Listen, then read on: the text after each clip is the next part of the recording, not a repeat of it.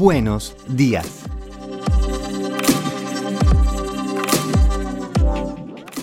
El futuro.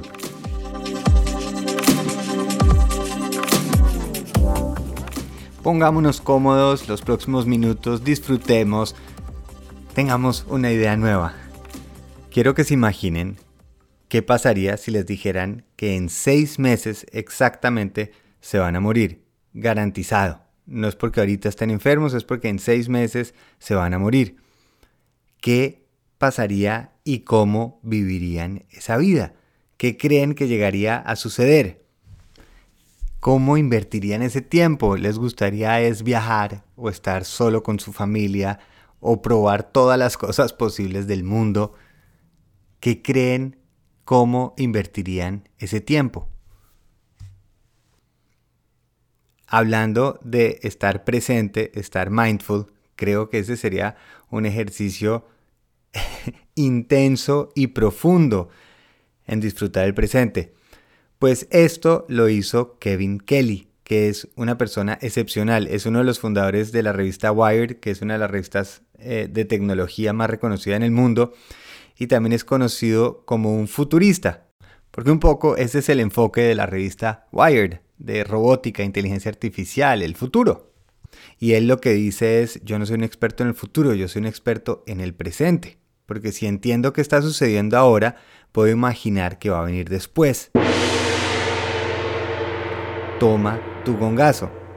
Pues Kevin Kelly, a los 27 años, él ya tiene 71, estaba viviendo en Asia como fotógrafo freelance, entonces viviendo muy básico y una vez estaba haciendo pues, un trabajo en Jerusalén en Semana Santa y el hostal tenía como un toque de queda. A cierta hora se cerraba y se le pasó esa hora, se sobó y le tocó irse a buscar dónde dormía.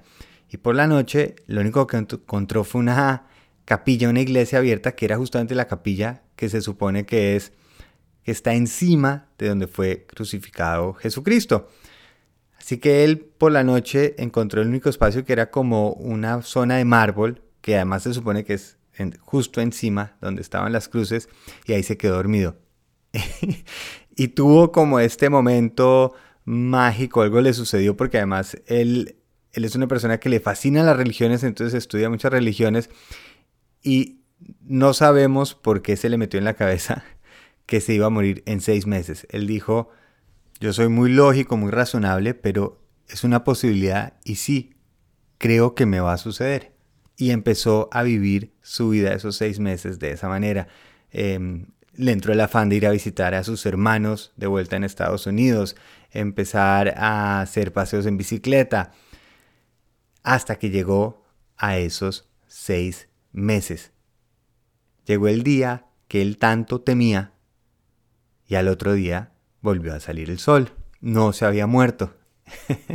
y algo que él resalta y, por eso le dice a la gente que intenten este ejercicio, creo que no es tan fácil para todos, pero el, el mensaje que tiene me encanta. Él lo que dice es, volví a recuperar fue mi sentido del futuro. Más allá de lo importante de estar presente, de estar con esos sentidos, aprovechando, agradeciendo lo que tiene, lo que más agradece aún hoy en día y que lo sigue moviendo es el sentido de tener futuro, de tener una razón del por qué hace las cosas. Y esto conecta muchísimo conmigo porque yo entiendo, y, lo he hablado mucho aquí en el podcast, y estoy de acuerdo en que tenemos que estar muy presentes, estar presentes en lo que estamos haciendo. Pero lo que hace una diferencia gigante no es cuando estoy haciendo simplemente porque me quiero sentir bien, porque entonces quiero estar en una playa o quiero estar simplemente echado o quiero estar simplemente comiéndome algo delicioso, pero más cuando estamos haciendo algo en lo que queremos invertir, progresar, mejorar, aportar. Y me parece increíble, este mensaje me parece increíble que no demos por hecho nuestro futuro, ese es un regalo, así como es el presente. Ese presente es un presente. El futuro es otro regalazo.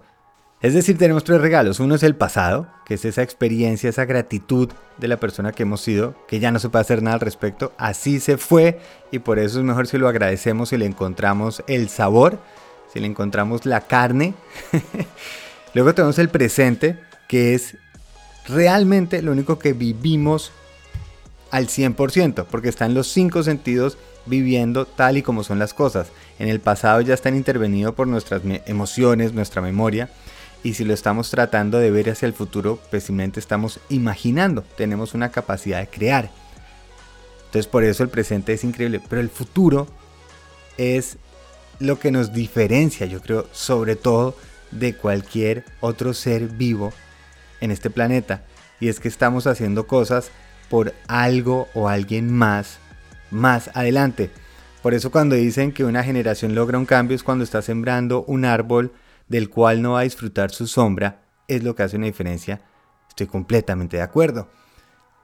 Y me encantó el volver a gastarle un tiempito de agradecer que tenemos futuro creo que ese de verdad tiene que ser un ejercicio increíble. Uno despertarse un día pensando, y si tengo mañana, y si puedo hacer un plan a 5, 10, 50, 100 años.